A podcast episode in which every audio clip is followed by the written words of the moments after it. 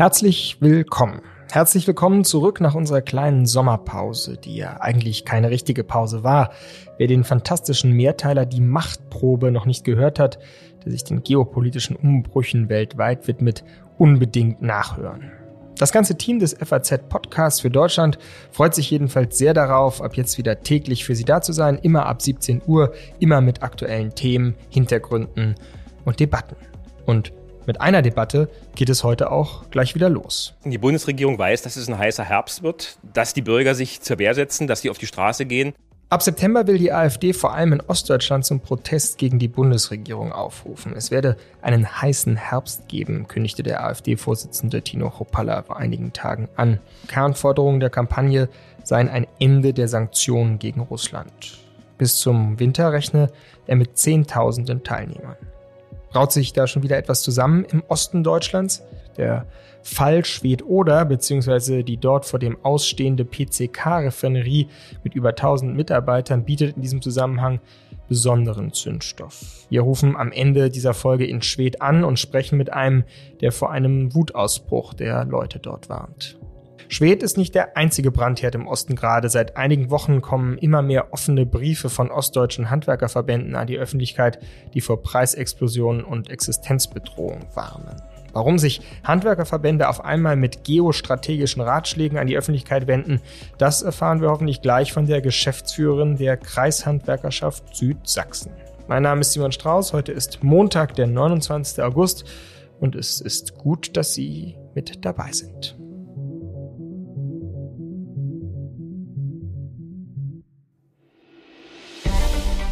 Wir sehen die Gefahr, dass der soziale Frieden in unserem Land geopfert wird für die Durchsetzung einer ideologisierten, ambitionierten Energiepolitik. Wir Handwerker melden uns zu Wort, weil wir auch hier wieder übersehen werden. Lernen Sie aus der Geschichte. Denken Sie an unsere Kinder, die kein gutes Klima mehr brauchen werden, weil die anderen Grundlagen für das Leben verschwunden sind. Wir sorgen uns um das Handwerk. Wir sind die Macht, die die Wirtschaft zusammenhält.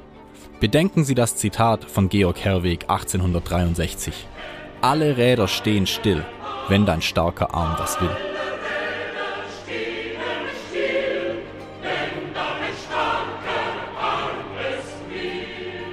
Es rumort in Deutschland. Die Preise steigen in einem Tempo, dass Otto Normalverdiener seinen Lebensunterhalt bald nicht mehr bezahlen kann. Dann werden auch ganz normale, notwendige Handwerksleistungen unerschwinglich, was zu Entlassungen und Schließungen von Betrieben führen wird. Wollen Sie der Kanzler sein, der Deutschland in den Ruin getrieben hat? Wollen Sie wirklich für die Ukraine Ihr Land opfern? Wir reden hier vom Sterben Deutschlands. Das erkennen viele Menschen in unserem Land, warum Sie nicht? Als politische Verantwortungsträger sind sie gegenüber dem deutschen Volk und somit auch dem Handwerk verpflichtet, Schaden von diesem abzuwenden und dafür Sorge zu tragen, dass zum Beispiel eine Grundversorgung mit Energie wie Strom und Gas gewährleistet wird. Das waren Ausschnitte aus offenen Briefen der Kreishandwerkerschaften in der Uckermark, in Halle und zuletzt in Südsachsen. Und dort rufen wir jetzt einmal an. Ich bin jetzt verbunden mit Antje Reichel, der Geschäftsführerin der Kreishandwerkerschaft Südsachsen. Ich grüße Sie, Frau Reichel. Ich grüße Sie auch. Das Handwerk ist in großer Sorge, so beginnt Ihr Brief. Da stutzt man im ersten Moment etwas, denn bislang glaubte man ja, dass vor allem die Kunden von Handwerkern in großer Sorge sind, nämlich darüber keine zu bekommen. Die Auftragsbücher sind rappelvoll, hört man ja von allen Seiten. Das Handwerk müsste doch eigentlich jetzt gerade große Gewinne einfahren. Warum also Sorge? Die Sorgen begründen sich damit, dass zum einen zu verzeichnen ist, dass dieser Auftragsvorlauf, den es momentan gibt, dass der schon rückläufig ist und zum anderen, dass es ganz große Unsicherheiten hinsichtlich der Betriebssicherheit bei vielen Betrieben gibt, gerade was die Energielieferungen angeht, aber auch was Material angeht, Fachkräfte. Das Problem steht ja sowieso schon mehrere Jahre oder ist ja nicht neu und das, was jetzt aktuell aber hinzukommt, verschärft die Lage und verschärft auch die Ängste bei vielen Handwerkern. Ist das denn Ihrer Ansicht nach ursprünglich die Aufgabe einer Kreishandwerkerschaft Gewerkschaft, sich auch so zu tagespolitischen Themen zu äußern und so der Politik Hinweise zu geben? Also das ist das erste Mal gewesen. Das ist durchaus richtig. Aber wir sind ja die freiwillige Organisation, die sozusagen die freiwilligen Handwerker der Region vertritt. Wir werden von denen bezahlt und sind natürlich auch für solche Themen zuständig. Und wenn unsere Handwerksbetriebe das wünschen und fordern, so wie es jetzt auch in der Vergangenheit gewesen ist, dann ist das schon unsere Aufgabe, da auch das Meinungsbild nach außen zu transportieren und auch gebündelt sozusagen an die große Politik heranzutragen. Ich habe ja schon gesagt, vor allem in Ostdeutschland gibt es jetzt diese Briefe. Ist es auch eine ostdeutsche Besonderheit, diese Sorge jetzt, wenn man zum Beispiel aus westdeutschen auch Kreishandwerkerschaften das Gegenteil hört, ja? Oder gibt es ja offene Briefe, die sich dagegen wenden? Also inwieweit hat das auch was mit dem sozusagen alten Konflikt Ost-West zu tun? Das mag ich jetzt im Detail so nicht zu beurteilen. Die Wahrnehmung haben wir natürlich auch, dass es da einen Unterschied gibt zwischen westdeutschen Ansichten und ostdeutschen Ansichten. Das zieht sich ja durch die gesamte Politik. Bei uns ist die Wahrnehmung so und wie gesagt, wir sind den Betrieben verpflichtet, die vertreten mehrheitlich diese Meinung und somit tragen wir diese Meinung auch nach außen. Worin das sich begründet, ja, das mag historisch gewachsen sein oder diese Bindung zu Russland ist wahrscheinlich auch länger da. Aber ich mag das nie damit begründen. Das steht mir nie zu. Mhm, mhm.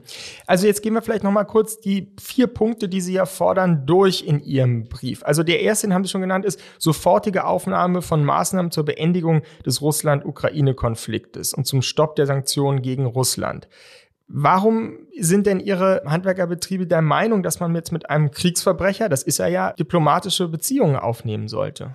Es geht ja darum, dass der Krieg beendet wird. Also man muss miteinander reden. Diese Meinung ist einhellig. Wir sind nochmal auch sehr stark abhängig von Russland und dort sollte man auch versuchen, da irgendwie die Kriegsparteien zusammenzubringen und da irgendwie eine Lösung zu finden. Wir sind gegen Krieg. Das sagen wir auch ganz deutlich. Niemand sollte in Kriegszeiten aufwachsen. Wir haben auch als Kreishandwerkerschaft zum Beispiel Wohnungen für ukrainische Flüchtlinge eingerichtet, haben dort Spendensammlungen gemacht etc.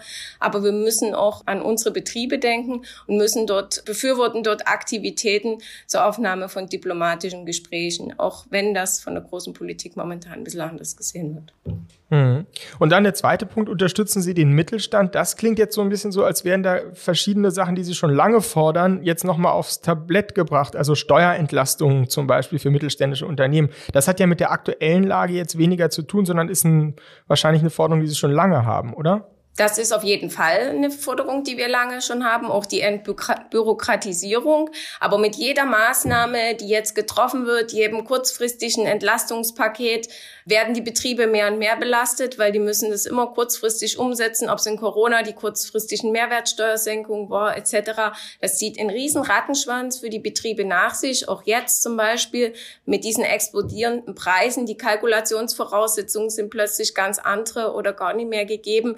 Also hier wollen die Unternehmen einfach Lösungen, die langfristig sind und die ihnen auch eine gewisse Planungssicherheit und Betriebssicherheit wiedergeben. Und das kann nur sein in langfristig gedachten Paketen. Und sicher spielen da auch Punkte rein, die das Handwerk schon länger fordert, aber die Situation verschärft sich halt immer mehr. Mhm. Ein interessanten Punkt, das ist der letzte bei Ihnen, den Sie fordern, ist dann, dass Sie eine Rückkehr zu einer Diskussionskultur der offenen Worte fordern. Auch das überrascht ja jetzt erstmal, wenn man von einer Kreishandwerkerschaft eine Forderung ähm, erfährt. Also haben Ihre Mitglieder wirklich das Gefühl, dass man nicht mehr das sagen darf, was man denkt? Also dieses äh, ja dann auch von der AfD zum Beispiel häufig äh, ins Feld geführte Argument. Woher kommt dieses Gefühl, sich nicht mehr frei äußern zu dürfen? Also wir wollen als erstes natürlich jetzt nie unbedingt mit der AfD dort in den Topf geworfen werden als Kreishandwerkerschaft. Aber wie gesagt, unsere Umfrage oder unser Brief basiert ja auch auf einem breiten Meinungsbild. Und diese Meinung wird von den Betrieben mehrheitlich vertreten. Die Wahrnehmung ist so. Die ist sowohl in der großen Politik so, untereinander wahrscheinlich nie so, weil hier viele ja die gleiche Meinung vertreten. Aber die Wahrnehmung bei den Betrieben ist so. Dass ihre Meinung nicht repräsentiert genau. werden? Beziehungsweise, dass wenn, wenn die Meinung so gesagt wird, dass man dann scharf angegriffen wird. Mhm. Wie haben Sie diese, dieses Meinungsbild erstellt? War das eine Umfrage? Es war eine Umfrage, die wir an alle Betriebe rausgeschickt haben und wir haben von den 390 Betrieben, die die Umfrage bekommen haben, haben innerhalb von vier Tagen, also das ist wirklich eine kurze Zeit, 102 Betriebe geantwortet und das Meinungsbild war eindeutig. Und einfach so ein Multiple Choice, also sind Sie für oder gegen die Sanktionen oder wie waren die Fragen da ungefähr? Ja, also es gab verschiedene Fragen. Eine Frage, der Angriffskrieg auf die Ukraine ist unbestritten völkerrechtswidrig. Finden Sie die Sanktionen gegen Russland zielführend? Da haben 96 Prozent Nein gesagt. Welche Maßnahmen zur Beendigung des Krieges sehen Sie als vordringlich an? Also sofortige Aufnahme diplomatischer Verhandlungen waren 92 Prozent, Einstellung von Waffenlieferungen waren 71 Prozent, Beibehaltung der bisherigen Maßnahmen waren nur fünf zum Beispiel. Mhm. Der scheidende britische äh, Premierminister Boris Johnson hat ja gerade noch mal ziemlich provokativ gesagt, hier zahlen Leute ihre Energierechnung, also bei uns im Westen, in der Ukraine zahlen Menschen mit ihrem Leben. Ist das nicht auch ein Teil der Wahrheit? Das ist sicher auch ein Teil der Wahrheit. Wie, wie, gesagt, wir sind gegen den Krieg. Wir sind aber auch dafür, dass aktiv diplomatische Verhandlungen aufgenommen werden. Ja, dass man da auch wahrscheinlich mehr Aktivitäten wahrnimmt. Unser Ministerpräsident vertritt diese Ansicht ja auch. Der bekommt dafür ja auch genug Prügel, sage ich jetzt mal. Aber er vertritt damit die Meinung, das hat sich bestätigt, bei uns die Meinung der Bevölkerung hier bei uns in der Region. Oder wir sprechen ja für die Handwerksbetriebe. Uns ist es einfach auch wichtig, dass wir nach außen transportieren, wofür unsere Handwerker stehen. Frau Reichel, ich danke Ihnen sehr für Ihre Ausführungen, für Ihre Meinung. Bitte. Vielen Dank. Jetzt freue ich mich sehr, Stefan Locke, unseren für die neuen Bundesländer zuständigen Korrespondenten, zu sprechen. Er hat bei uns in der FAZ am Wochenende einen schlagfertigen Leitartikel veröffentlicht, der sich mit dem schwindenden Vertrauensverlust vieler Ostdeutscher in die Politik der Bundesregierung befasst. Und einen lebenden Beweis für seine These haben wir sozusagen gerade mit Frau Reichel gehört. Ich grüße Sie, Herr Locke. Ja, guten Tag. Sie schreiben in Ihrem Artikel, dass die Briefe der Handwerker aus, Zitat, Egoismus, Selbstgenügsamkeit, Blindheit der für Entwicklung jenseits der eigenen Lebenswelt verfasst wurden. Haben Sie gar kein Verständnis für die Zukunftsangst ostdeutscher Handwerksunternehmen? Ja, man muss es wie immer differenziert sehen. Also natürlich habe ich äh, sehr großes Verständnis dafür. Ich finde auch, dass einige der Briefe, die ich gelesen habe, in einem ganz moderaten Ton verfasst sind. Aber es gibt eben auch andere, die äh, eben von diesen äh, Ihnen erwähnten äh, Dingen geprägt sind, wo man äh, sich fragt, ob die Leute überhaupt noch einen Blick haben für das, was eben um sie herum oder außerhalb ihrer Lebenswelt passiert. Und äh, diese Selbstreflexion fehlt mir eben in einigen Schreiben und das verwundert mich sehr, weil es ja tatsächlich die äh, Innungsobermeister sind der einzelnen Gewerke, die dann auch unterschrieben haben, also nicht irgendwelche Leute, die jetzt äh, gar kein Verständnis für mögliche Sachen haben. Und da habe ich mich schon gefragt, ob sie sich vorher mal auseinandergesetzt haben, auch mit der wirklich sehr veränderten Weltlage, die wir nun mal haben haben, denn das passiert ja alles nichts aus dem, äh, aus dem Nichts heraus oder weil irgendjemandem jemandem was Böses will. Glauben Sie denn, dass es da im Hintergrund auch wieder einen Ost-West-Konflikt gibt? Weil es ist ja schon auffällig, dass diese offenen Briefe vor allem in Ostdeutschland jetzt veröffentlicht wurden und nicht in Westdeutschland, da sogar HandwerkerInnen sich dagegen ausgesprochen haben. Also zunächst muss man auch mal sagen, dass es auch hier Handwerker gibt, die sich explizit gegen diese Briefe aussprechen. Ne? Aber äh, die, die Massierung fällt eben schon auf, dass es von hier kommt. Und ich glaube, dass das natürlich auch historische Ursachen hat, denn äh, die Handwerker, die sich ja über die DDR-Zeit geschleppt haben oder auch eben durch die Transformationszeit nach der Wende, die natürlich was aufgebaut haben, die sehen natürlich erstens, was sie geschafft haben in der Zeit, auch unter widrigsten Bedingungen. Und zweitens haben sie ein Gefühl dafür, ich meine ein verstärktes Gefühl dafür, was jetzt auch wieder auf dem Spiel stehen könnte. Ne? Also sie wollen auf keinen Fall das auch wieder verlieren, was sie eben erreicht haben. Und sie haben den Eindruck aus den Erfahrungen der letzten 30 Jahre, dass tatsächlich bei Entscheidungen in der Bundesregierung Ostdeutschland dann doch eher hinten runterfällt. Das liegt speziell bei den Russland-Sanktionen auch äh, in der Erfahrung von 2014 wo die Sanktionen ja vornehmlich die ostdeutsche Wirtschaft getroffen haben. Nun kann man immer von westdeutschem Blick sagen, das waren ja wenige Prozentsätze oder in absoluten Zahlen war das nicht viel Umsatz. Das mag alles stimmen, aber wenn man sich es mal aus der Zeit heraus betrachtet, war das eine, ein Wiederaufschwung damals der deutsch-russischen Beziehungen oder der ostdeutschen historischen gewachsenen Beziehungen zur ehemaligen Sowjetunion, die nach der, äh, nach der äh, Währungsunion 1990 eben abrupt, abrupt abbrachen, weil eben die Kunden nicht in D-Mark bezahlen konnten. Aber man erinnerte sich dann äh, viele Jahre später eben an diese Verbindung, die man schon mal hatte. Und das wurde wieder aufgebaut, mühsam und war, zeigte erste Erfolge. Und dann haben eben vergleichsweise viele Betriebe ja auch davon profitiert. Und das war dann nach den Sanktionen die 2014 wegen der äh, Krim-Annexion verhängt wurden, eben ein erster Schlag gegen dieses zarte Pflänzchen, was da eben wieder wuchs. Und das hat sich natürlich ausgewirkt auf die Wirtschaft hier, weil die Wirtschaft eben im Osten längst, längst nicht so stabil ist wie im Westen, auch 32 mhm. Jahre nach der Wiedervereinigung nicht. Und das sehen die Leute, das haben sie im, im Hinterkopf und sie denken, äh, das begründet auch das Misstrauen, was ich eben angesprochen habe in dem Text, dass äh, sie glauben, dass hier abermals jetzt äh, vor allem zulasten auch der ostdeutschen Wirtschaft gehandelt wird. Inwieweit ist das historisch wirklich zu belegen, dass es sich in den ostdeutschen Bundesländern sozusagen eine positivere Haltung zu Russland gibt? durch die geschichtliche äh, Zwangslage äh, war, war eben Ostdeutschland dazu verdammt, 40 Jahre lang äh, oder 44 Jahre lang sich auch mit den Russen oder mit den Sowjets, muss man ja sagen, auseinanderzusetzen. Ne? Genau, aber das könnte man ja sagen, ist eigentlich gerade ein Grund dafür, sie jetzt abzulehnen. Ja? So, genau, genau. Und das war es ja auch. Also das, äh, wenn ich mich erinnere, in der Schule ja war ja der, der russische Unterricht zwangsweise. Äh, so gut wie niemand hat äh, gerne Russisch gelernt. Ja, es hieß immer die Besatzersprache. Ja, oder mhm. es hieß ja auch immer die Russen, obwohl es ja eigentlich tatsächlich äh, Soldaten aus allen 16 Sowjetrepubliken waren, äh, geredet. Also 1990 oder 1994, als sie dann endlich abzogen, überwog tatsächlich eher die Freude oder die Erleichterung, sagen wir mal so.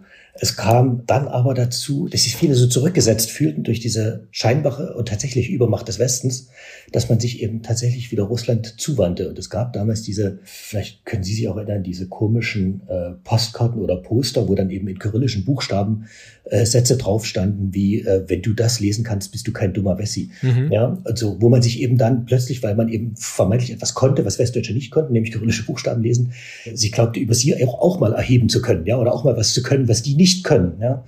Und äh, so wuchs dann nach und nach bei einem bestimmten Teil der Bevölkerung so eine, wie Sie sagen, Russophilie, die aber eben nicht aus den 40 Jahren davor aus der Besatzung entstanden sind, sondern tatsächlich eher einer Ablehnung des Westens entspringt. Nach dem Motto, äh, der Feind meines Feindes ist mein Freund. Mhm. Und viele haben auch so eine Ehrfurcht vor Putin, dass er eben jetzt mal gegen den Westen hält, ja, gegen diese ganzen äh, ich sag's jetzt mal salopp, Schwätzer, so habe ich es auf einer Demo gehört, ja, dass der noch eben da eine feste Meinung vertritt und eine klare Haltung. Obwohl dann aber, wenn man die Leute fragt, würden sie denn nach Russland ziehen? Äh, auf keinen Fall. Ne? Hm. Die alle natürlich nicht hin, sondern sie leben natürlich gerne hier, aber es ist eben ein, ein ideelles oder ein, ein wie soll man sagen, kulturelles oder mentales Problem, dass sie sich äh, durch, durch Leute wie Putin dann eben zumindestens vor dem Krieg gestärkt gefühlt gesehen haben. Ja. Letzte Frage, lieber Herr Locke. Wie heiß wird denn der Herbst? Das ist ja ein Slogan, den die AfD sich jetzt auf die Fahnen geschrieben hat. Mhm. Irgendwie ein bisschen hat man das Gefühl in Anlehnung an den deutschen Herbst, ja, äh, als die äh, Rote Armee-Fraktion 1977 ja ihr Unwesen trieb. Also das ist ja auch ein bisschen ein Spiel mit dem Feuer, so ein Titel.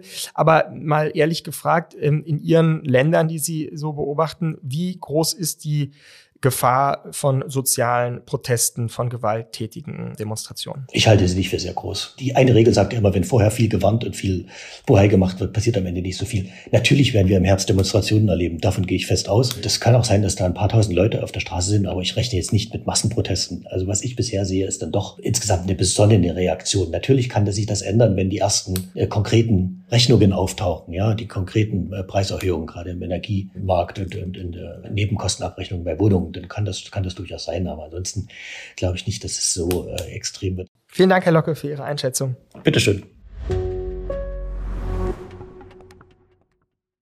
Die Bundesregierung und auch ich persönlich ist der Meinung, dass alles dafür spricht, sich auf einen Fall vorzubereiten, wo entweder Sanktionen greifen oder, und das sehen wir jetzt bei Gas, Putin weil nämlich die Sanktionen greifen und er sich von dem Geld, das wir ihm geben, immer weniger kaufen kann, sich entscheidet, sich entscheidet, die Ölleitung seinerseits zu blockieren. Denn was macht PCK und Schwed denn dann, wenn kein russisches Öl mehr kommt, wie jetzt die Gasleitungen reduziert sind? Das war kein freundlicher Empfang, den die Schwederinnen und Schweder Bundeswirtschaftsminister Habeck bei seinem Besuch in ihrer Heimatstadt Ende Juni bereiteten. Bei seiner Rede wurde er ausgepfiffen und als Kriegstreiber beschimpft. Warum? Zum Jahresende, so hat es die Bundesregierung beschlossen, will Deutschland kein Öl mehr aus Russland beziehen. Schwed trifft diese Entscheidung wie keine andere Stadt Deutschlands. 12 Millionen Tonnen russisches Rohöl werden jährlich im PCK-Werk dort verarbeitet. 1200 Mitarbeiter hängen direkt am Öl. Tausende weitere sind als Zulieferer indirekt mit der Raffinerie verbunden. Und rechnet man die Familienmitglieder noch hinzu, dann geht es nach Einschätzung der Stadt um die Existenzen von bis zu 10.000 Menschen. Eine Stadt vor einem schweren Schicksalsschlag also. Ich spreche jetzt mit einem, der die Geschicke Schweds lautstark mitbestimmt. Kein Politiker, sondern ein Theatermann. André Nicke ist Intendant des Schweter Theaters. Der gebürtige Sachse warnt vor viel Wut und sozialem Sprengstoff in seiner Stadt. Nicke, so berichtete unlängst der Spiegel, fühlt sich persönlich angegriffen als Ostdeutscher. Zitat, man erfährt ein zweites Mal, dass alle Mühen nichts wert sind. Ich freue mich, dass wir jetzt miteinander sprechen. Lieber Herr Nicke, zuerst, was heißt das? Sie fühlen sich persönlich angegriffen. Von wem? Mit was? Es ist die alte Frage der Transformationsfähigkeit von Menschen überhaupt und wie oft man sozusagen solche Belastungen in seinem Leben, in seiner eigenen Biografie ertragen kann. Das ist, glaube ich, eher der Hintergrund. Und wie Sie ja schon anmoderiert haben, äh, bin ich ostdeutsch sozialisiert, aber als junger Mensch eine äh, bereichernde Transformationserfahrung gemacht, die in meiner Biografie funktioniert hat aber zugleich die Erfahrung machen müssen, dass eine ganz große Zahl von Menschen andere Erfahrungen gemacht haben in dieser Zeit und den Rechtsstaat, auch die Demokratie nicht so bereichernd erfahren habe, wie ich das für mich organisieren konnte. Und wenn ich nun als Ossi im Osten ein zweites Mal gefordert bin und in einer Art und Weise, wo Solidarität Fragezeichen eine große Rolle spielen müsste, und wir erfahren sie nicht, dann erinnert mich das natürlich sehr an meine eigenen Erfahrungen und denke mir, läuft hier wieder etwas in eine Richtung, die wir diesmal besser managen sollten. Hm. In Ihrer Stadt gäbe es den Verdacht, dass der Krieg, also der russische Angriffskrieg, für die Durchsetzung einer grünen Ideologie genutzt werde. Das habe ich auch gelesen. Halten Sie das denn selbst, diesen Verdacht, für begründet? Im Augenblick schichtet sich unendlich viel. Ich denke, es ist nach wie vor wichtig, dass wir alle Befürchtungen, die Menschen aussprechen, ernst nehmen müssen. Als Theatermensch beschäftige ich mich den ganzen Tag mit nichts anderem als mit dem Verhalten von Menschen in Situationen. Und gern natürlich auch, und das geben die Dramatiker ja meist vor, in Extremsituationen. Und wir Säugetiere, Menschen, sind Fluchttiere.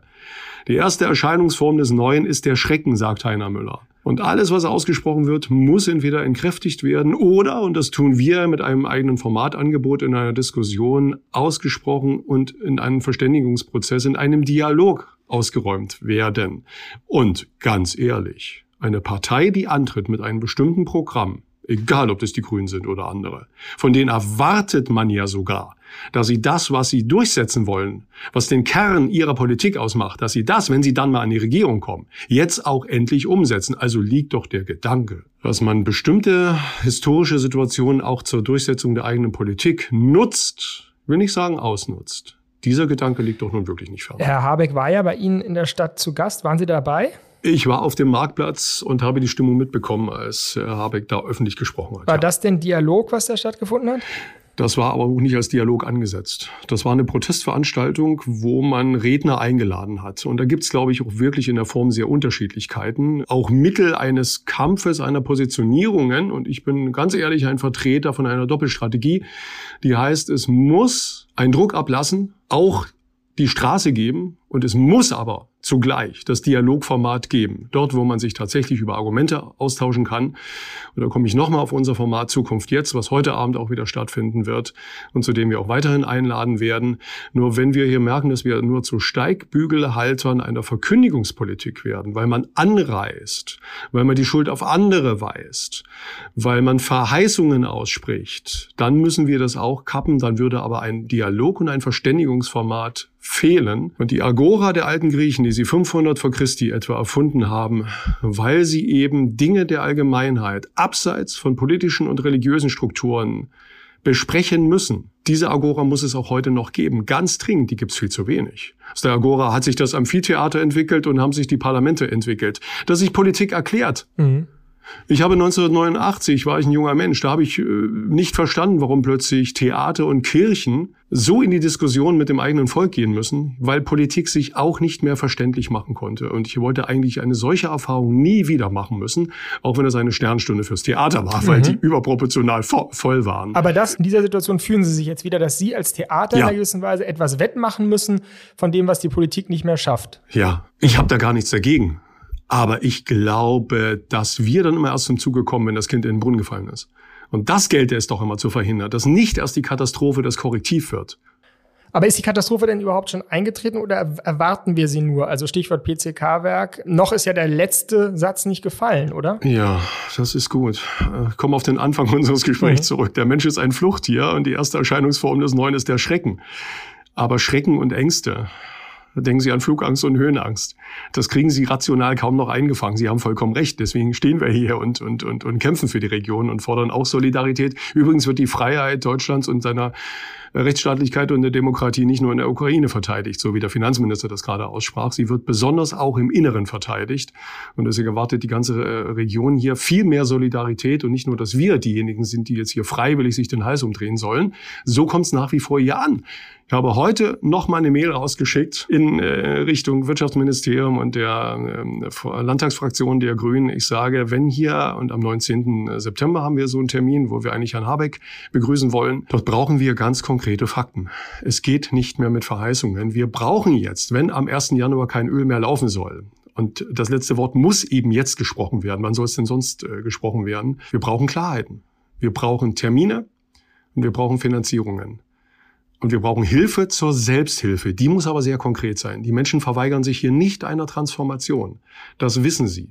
Und sie sehen auch die große Chance, die möglicherweise am Ende einer solchen Transformation stehen, dass wir hier eine Region haben, die in zehn Jahren wirklich äh, führend ist, technologisch führend ist.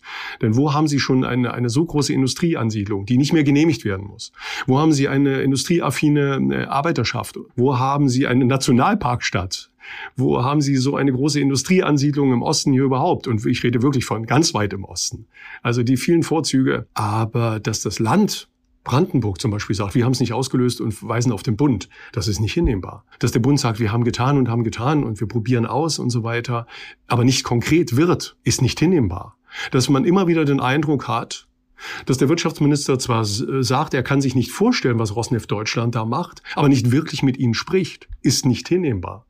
Das meine ich. Das sind so die, die Herausforderungen, wo wir sehr beunruhigt sind und hier keiner mehr bereit ist zu warten, dass vielleicht doch noch am Ende irgendwas um die Ecke kommt. Das ist die Einschätzung und die engagierten Einlassungen des Intendanten des Schweter Theaters an der Nicke. Vielen Dank für Ihre Zeit. Aber bitteschön.